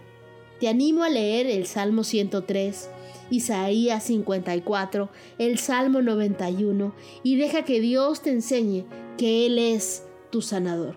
Permíteme orar por ti. Dios mío, tú conoces a la persona que me está escuchando el día de hoy que necesita experimentar sanidad física o sanidad emocional. Tú puedes ver las cosas que yo no puedo ver. Opera un milagro en su vida. Devuélvele la salud que se sienta restablecido por completo, que te reconozca a ti como su medicina, que te reconozca a ti como su paz, que ponga confianza en cada una de tus promesas. Te pido, Dios, que tú lo sanes. Cuando esta persona esté sana, dé testimonio de las cosas grandes que tú hiciste en su vida, de cómo lo sacaste victorioso de cada una de las enfermedades que tenía. Gracias Dios, porque tú eres nuestro sanador. Gracias Dios, porque tú en la cruz te llevaste toda... En el Evangelio de Juan capítulo 1 verso 17 dice, pero la gracia y la verdad vinieron por medio de Jesucristo. Hoy me gustaría tratar sobre el tema Jesús es la gracia y la verdad. Aunque la sociedad haya tenido hombres a quienes llamaron grandes, ya sea por sus conquistas, sus hazañas, sus dotes políticas, por sus vidas religiosas o por sus filosofías o las doctrinas que recibieron de diferentes partes del mundo. Pero unos estaban como grandes moralistas, otros como grandes conquistadores o excelentes estrategas políticos o militares o religiosos. Sin embargo, ninguno se puede comparar con Jesús. Lo que Jesús hizo, ningún otro hombre podrá jamás igualarlo. Pues solo alguien que fuera igual a Dios podría hacer lo que el Señor Jesús hizo. El apóstol no presenta un tema para controversia, sino una verdad indiscutible. Dios fue manifestado en carne y el Señor mismo expresó, y aquel verbo fue hecho carne y habitó entre nosotros. Entendiendo que Jesús es Dios, vale la pena conocerlo a Él y darlo a conocer a otros, porque el que me halle, hallará la vida y alcanzará el favor de Jehová. Eso es lo que el Señor expresa. Él quiere ayudar a la raza humana. Pero añade, mas el que peca contra mí defrauda su alma. Todos los que me aborrecen aman la muerte. Esto fue lo que profetizó Salomón en el libro de Proverbios, capítulo 8, verso 35. En su epístola a los colosenses, el apóstol Pablo toma de la inspiración divina y en el lenguaje sencillo revela los atributos de la deidad en la persona de Jesucristo. Y dice, Cristo es la imagen del Dios invisible y existe desde antes que Dios comenzara la creación. Es más, Cristo mismo es el creador de todo cuanto existe en los cielos y en la tierra, de lo visible y lo invisible. El mundo espiritual con sus correspondientes reyes y reinos, gobernantes y autoridades fue creado por Él y para Él. Podemos conocerlo como una persona, aunque estamos viviendo en una sociedad que pretende sacar a Dios de en medio y que ha dado una amplia publicidad a las ideas ateístas o materialistas, a evoluciones pero el Espíritu Santo en el día de hoy nos está conduciendo a una dimensión mucho más profunda en el conocimiento de Jesús. Podemos conocerle no como una filosofía una religión o un mito o una idea o una tradición, sino como una persona. Alguien que no está lejos de nosotros, sino que se interesa y se preocupa por nuestras necesidades cotidianas. A Él es al que debemos servir y llama Jesús de Nazaret. En la selva vivían tres leones. Un día el mono convocó a una reunión para tomar una decisión. ¿A cuál de esos tres leones se debería rendirle obediencia? ¿Cuál de ellos debería ser su rey? Los leones supieron de la reunión, pero no querían luchar entre sí, así que decidieron que escalarían la montaña difícil y el que llegara primero a la cima sería consagrado como el rey de la selva. La montaña difícil era la más alta de toda la selva. El desafío fue aceptado por los leones y todos los animales se reunieron para asistir a este gran evento. El primer león intentó escalar y no pudo llegar. El segundo león también fue derrotado y el tercer león tampoco lo pudo conseguir y bajó derrotado. Los animales estaban impacientes y curiosos. Si los tres fueron derrotados, ¿cómo elegirían a un rey? En ese momento el águila grande en edad y sabiduría pidió la palabra diciendo, yo sé quién debe ser el rey. Todos los animales hicieron silencio. Yo estaba volando bien cerca de ellos cuando volvían derrotados de la montaña difícil y escuché lo que cada uno de ellos dijo a la montaña. El primer león dijo, montaña, me has vencido. El segundo león dijo, montaña, me has vencido. El tercer león dijo, montaña, me has vencido por ahora, pero ya llegaste a tu tamaño final y yo todavía estoy creciendo. La diferencia, completó el águila, es que el tercer león tuvo una actitud de vencedor cuando sintió la derrota en aquel momento, pero no desistió. Y quien piensa así es más grande que cualquier problema. Le invito a que acompañen la siguiente oración. Amado Dios, gracias por haber enviado a tu Hijo Jesucristo para que pagara el precio de nuestros pecados. Gracias porque siendo el mismo Dios se hizo hombre y en su naturaleza de hombre tomó nuestros pecados y se siguió humillando hasta que llegó a la muerte y muerte de cruz. Y por eso los que hemos creído en Jesús sabemos que Jesús nos escogió desde antes de la fundación del mundo para que estuviésemos cerca de Él, adorándole y sirviéndole. Te amamos Dios en Cristo Jesús. Amén. Declare juntamente conmigo, y aquel verbo fue hecho carne y habitó entre nosotros. Es el momento de abrir nuestra mente y corazón para que juntos comencemos a vivir en bendición, en oración y en victoria me levanto hoy. La dosis diaria con William Arana. No sé qué tanto le gustan las películas de la época de las conquistas, cuando se sacaban espadas, se, se fundaban esas espadas para pelear y para conquistar. He estado viendo una serie por ahí de cuando los nórdicos o vikingos empiezan a invadir y a saquear Inglaterra, Francia, París. Y ellos con eh, hachas prácticamente y los otros con espadas. Pero ah, no es que tan afilada esté la espada solamente, sino la habilidad en que yo mueva y maneje la espada. Y realmente espadas pesadísimas y cómo se peleaba antes y cómo se luchaba y cómo se eran las guerras anteriormente y cómo se conquistó a filo de espada. Y sabe una cosa, la Biblia no es ajena a hablar de la espada, pero es que habla de la espada y la pone en un sentido figurado tan hermoso a esto que muchas veces usted ha dicho, la dosis de hoy ah, era para mí. Uy, esa dosis, hoy justo lo que me estaba pasando. ¿Sabe por qué? No es porque yo adivine qué tiene usted o qué le pasa a usted, sino que el Señor Todopoderoso, el Dios eterno, conoce qué pasa con cada uno de ustedes. Y por eso la Biblia, nuestro manual de instrucciones, dice la palabra de Dios que es, tiene poder, tiene vida y es comparada a la palabra de Dios como una espada.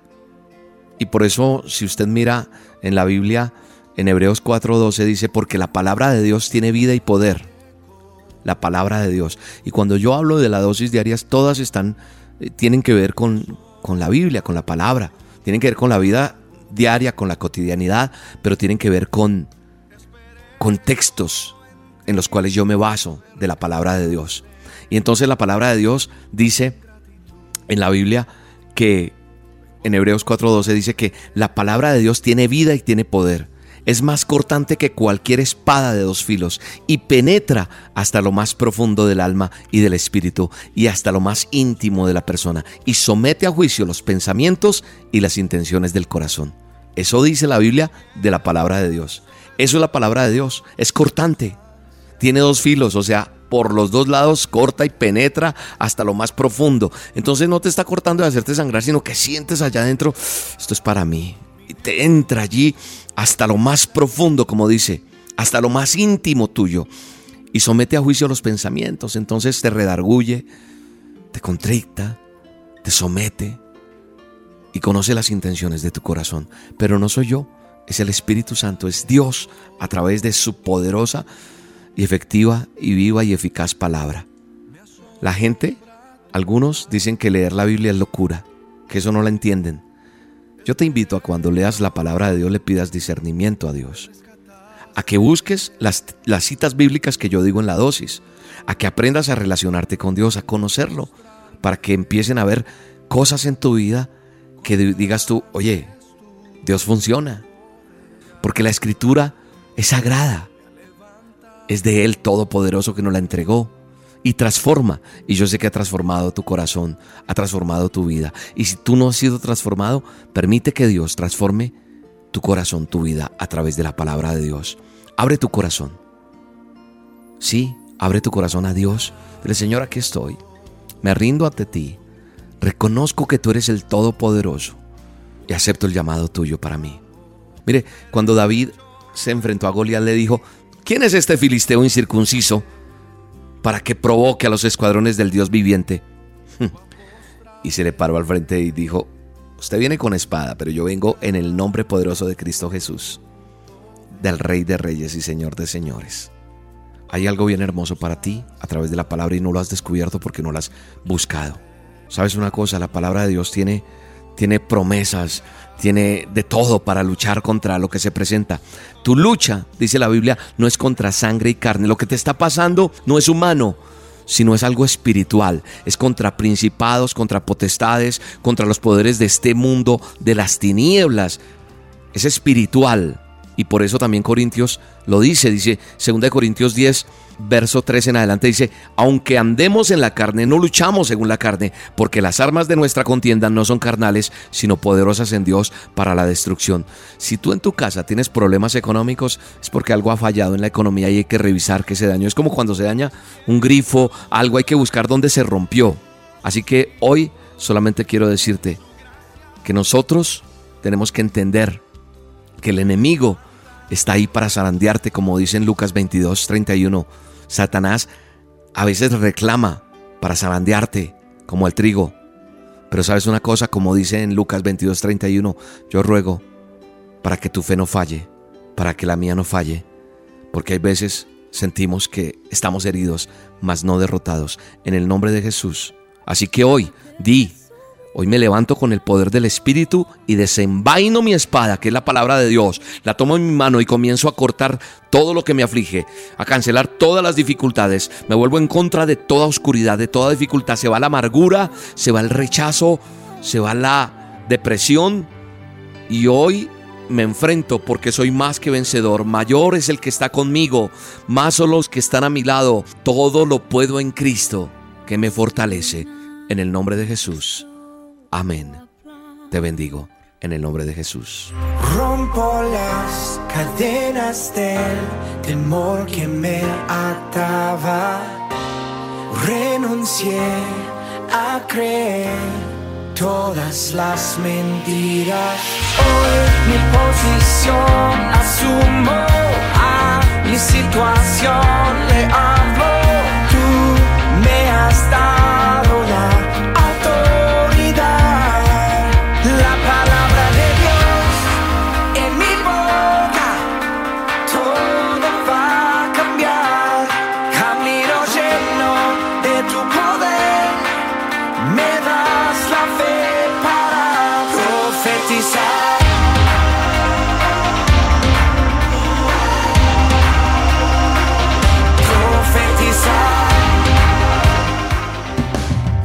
la dosis diaria con William Arana, tu alimento para el alma.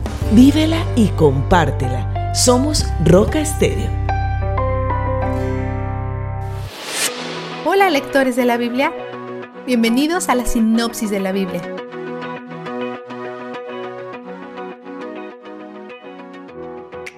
Gran parte del resto del libro de Jeremías nos llevará de un lado a otro en la línea de tiempo pero todo tiene un propósito.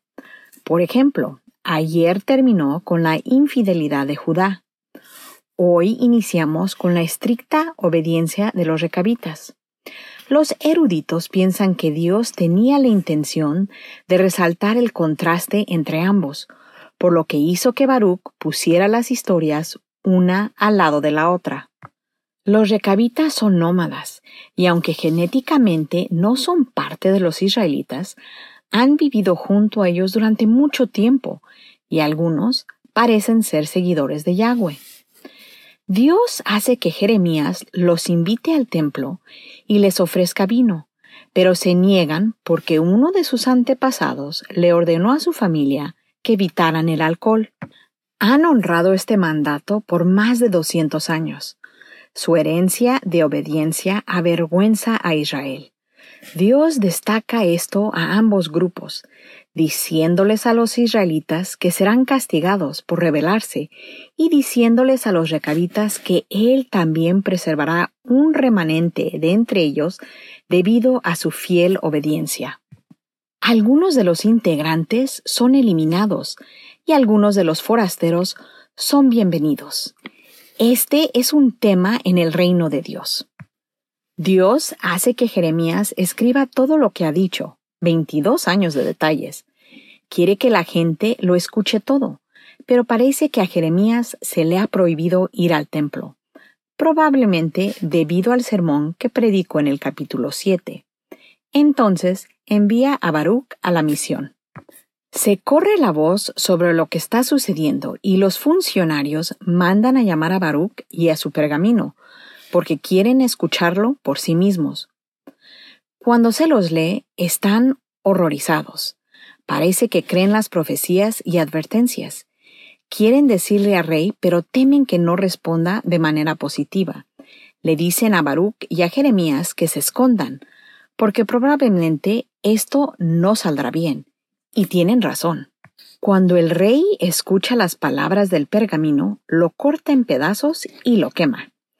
Una creencia popular de la época es que las palabras tienen poder para hacer que las cosas sucedan. Entonces el rey no solo no se arrepiente, sino que también está tratando de jugar a ser Dios, destruyendo las palabras con la esperanza de evitar el desastre. Algunos de sus funcionarios intentan sin éxito hacer que preste atención. Envía personas para que encuentren a Jeremías y Baruch, pero Dios los esconde. Entonces Dios manda a Jeremías a que comience a escribir de nuevo. Esta vez expande el pergamino agregando algunas cosas nuevas, incluida la historia que acabamos de leer. Luego promete juzgar al rey, incluso que no tendrá un hijo heredero.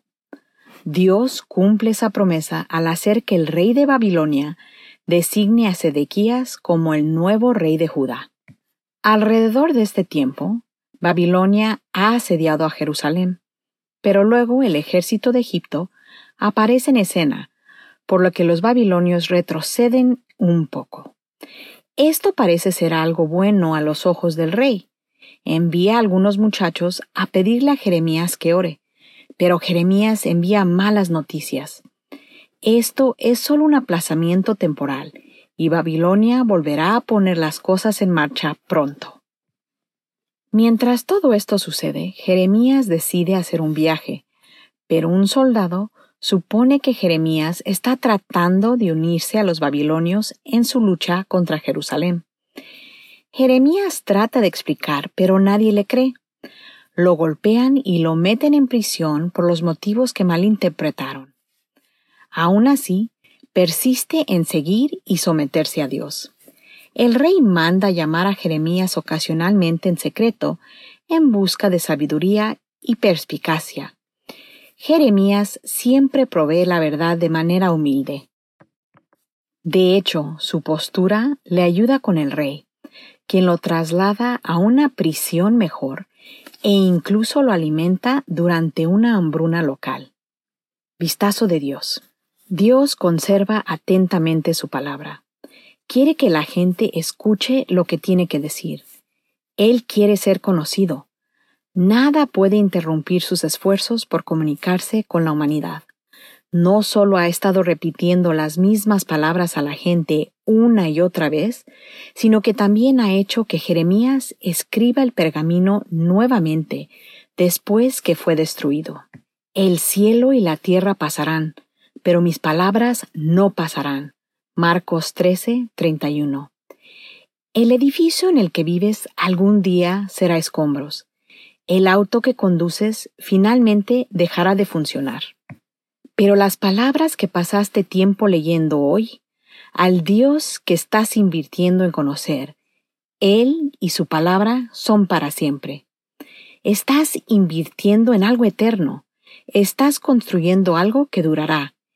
Y no solo es eterno, Él es donde el júbilo está.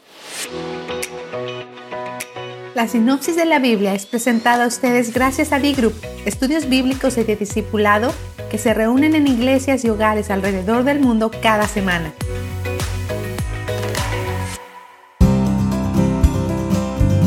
Pan Dulce para la Vida. Reflexiones con Carmen Reynoso. Pablo dirigiéndose a los colosenses les recuerda que ya han sido salvos, han muerto a su antiguo estilo de vida, están sepultados con Cristo, resucitaron para andar en novedad de vida y son nuevas criaturas en Cristo. Vivan buscando las cosas de arriba, cosas espirituales, conocimiento, sabiduría, el don que Dios tiene para cada uno así como el entendimiento de la plenitud del Espíritu. Nosotros somos lo que pensamos. No solo somos seres físicos, mentales o emocionales, somos seres espirituales en quien habita el Dios Todopoderoso, siempre mediante la presencia de su Santo Espíritu. Todo lo que hacemos y todo lo que pasa por nuestra mente debemos analizarle a la luz de quién es Dios y quiénes somos nosotros como hijos de Dios. Lo que no concuerda con lo que yo soy como creyente lleno del Espíritu y bajo su control, hay que descartarlo eso nos va a evitar muchos problemas. Pan dulce para la vida. Reflexiones con Carmen Reynoso. Un minuto con Dios, con el doctor Rolando Aguirre. El corazón comúnmente representa las emociones en el ser humano. De modo que tenemos dichos como esa persona es puro corazón, es decir, es muy linda en su carácter y en sus emociones. Por otro lado, también se escucha, esa persona no tiene corazón para expresar que no le importan sus emociones ni las emociones de los demás. La realidad es que todos tenemos un corazón físico, pero todos podemos progresar más en desarrollar nuestra parte emocional. Debemos pensar en desarrollar un corazón de corazones, porque hay que escuchar la cabeza, pero hay que dejar hablar al corazón. Muchas veces lo que siente el corazón no se puede razonar, pero quizá lo que siente tu corazón hoy, mañana lo podrá entender tu cabeza. Un hombre o mujer de noble corazón podrá llegar muy lejos. Entonces, evalúa cómo está tu corazón y cómo lo puedes nutrir de tal manera que compartas una riqueza que no se vende ni se compra, pero se regala con el diario vivir. La Biblia dice en Proverbios 4:23, sobre todas las cosas, cuida tu corazón porque este determina el rumbo de tu vida. Para escuchar episodios anteriores, visita unminutocondios.org. Solo una voz inspira tu vida, inspira tu vida. Una voz de los cielos, con el pastor Juan Carlos Mayorga. Bienvenidos. Así que la fe es por el oír y el oír por la palabra de Dios. Romanos 10, 17. Es tuyo lo que pidas según la voluntad de Dios. Una vez más, la fe viene por el oír, tanto la fe positiva como la fe negativa, y las dos vienen por el mismo medio. Viene por lo que se oye y cree. La fe, la confianza activa y la expectativa vienen a través de lo que oímos. La palabra de Dios tiene que ser el surtidor principal que oímos. Una persona podría habitar en una comunidad donde todos están deprimidos y esa persona ser la única persona contenta. Es muy posible. Jesús de Nazaret lo vivió por 33 años. La gente alrededor suyo estaba deprimida, aún así él confesaba cosas como, tened ánimo, el Señor Jesús le dijo a sus discípulos que tuvieran ánimo cuando se hallaba mar adentro en medio de una fuerte tempestad. La mayoría de la gente responderá, ¿en serio? A ver, ¿acaso hemos de estar contentos? Hay una tormenta, la embarcación se está arruinando, el mástil se está echando abajo. Nos estamos hundiendo, estamos a punto de naufragar y tú dices, tened ánimo. ¿Es que acaso no ves? Mira, seamos realistas. ¿Te suena eso conocido, mi amigo, mi amiga? Cuando tú confiesas fe, alguna gente te dice, mira las cosas como son. Y esto porque se ha sido formado para pensar que la realidad es lo que se está viendo, las cosas como son. Realmente y con todo, alguien que no ande por fe es el único que no es consciente de la realidad. Pues está escrito según Hebreos 11.1, es pues la fe la certeza de lo que se espera, la convicción de lo que no se ve. Mi amable oyente, la fe es tu derecho de propiedad. El derecho de propiedad es la constancia de una posesión legal de alguien. En consecuencia, la fe es la evidencia de la posesión de lo que estás pidiendo en oración según su perfecta voluntad, como está escrito en Primera de Juan 5:14, y esta es la confianza que tenemos en él, que si pedimos alguna cosa conforme a su voluntad, él nos oye. Y si sabemos que él nos oye en cualquiera cosa que pidamos, sabemos que tenemos las peticiones que le hayamos hecho. Por consiguiente, debes tener la seguridad de que estás ejerciendo la clase de fe de Dios. Bien dice el Señor, si permanecéis en mí y mis palabras permanecen en vosotros, pedid todo lo que queréis y os será hecho. De hecho, lo que Él está enseñando es, hagan lo que yo les digo. La clase de fe de Dios pone su plena confianza en la palabra de Dios. ¿Recuerdan cuando ante el comentario del Señor acerca de la voluntad de Dios que le era necesario ir a Jerusalén y padecer mucho de los ancianos, de los principales sacerdotes y de los escribas, y ser muerto y resucitar al tercer día? Uno de los discípulos consideró darle su propia opinión al Señor diciendo, Señor, ten compasión de ti, en ninguna manera esto te acontezca. ¿Cómo responde Cristo? Quítate delante de mí, Satanás. Me eres tropiezo porque no pones la mira en las cosas de Dios, sino en las de los hombres. Enseguida el Señor resiste a Pedro diciéndole que no estaba hablando de las cosas de Dios, que estaba oyendo el Señor. Estaba oyendo a Pedro decir algo contrario a la voluntad de Dios. Así pues, en el fondo, lo que le dijo a Pedro fue, tus palabras contradicen las mías y es una tentación. Pedro estaba hablando algo que no era de Dios. Ahora, ha de llamarnos la atención que luego el apóstol Pedro se refirió de Satanás en su primera carta, en el capítulo 5, versículo 8, como el adversario que significa oponente. Satanás es el único que habla lo opuesto a la palabra de Dios, a la voluntad de Dios. Cuidado, no hables el lenguaje incorrecto al orar por cosas contrarias a la palabra o la voluntad revelada de Dios. Y cuidado, no oigas a gente que nos digan lo opuesto a la palabra y su voluntad o por qué algo no puede alcanzarse cuando Dios ha dicho que se puede. El objetivo de Satanás es nutrir al creyente con palabras opuestas a las palabras y la voluntad de Dios. De esta forma, crea fe para destrucción y muerte. Mi amable oyente permanece creyendo y confesando acerca de la bondad de Dios y los imposibles que Dios puede lograr. Dios cumple su palabra y llama las cosas que no son como si fuesen. Hemos de orar.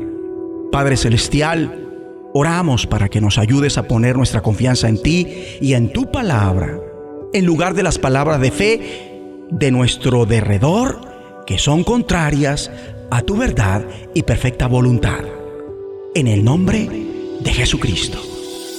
La voz de los cielos, escúchanos, será de bendición para tu vida. De bendición para tu vida. ¿Qué valor le asignas a tu vida y a tu familia? ¿Cómo no saludarte con tanta gratitud a Dios porque nos concede la vida, salud y sobre todo la expectativa de que hará grandes cosas en tu vida y en la mía? Pero un factor importante a considerar es el valor que le asignas tanto a tu vida como a tu familia. He conversado con algunas personas que tienen una historia de pérdidas y de fracasos. Nos dicen, mi vida está muy mal, perdí a mi esposa o mi matrimonio, perdí a mis hijos, perdí mi salud, mi reputación. Cuando hablan de pérdidas, Considero que si somos exitosos en el campo de los negocios, de la escuela o en alguna otra área donde presumimos nuestros logros, pero si tenemos poco o nada que decir respecto a nuestros avances y la buena relación en la familia, entonces hemos perdido el objetivo de la vida. Por eso te pregunto, ¿qué valor le asignas a tu vida y a tu familia?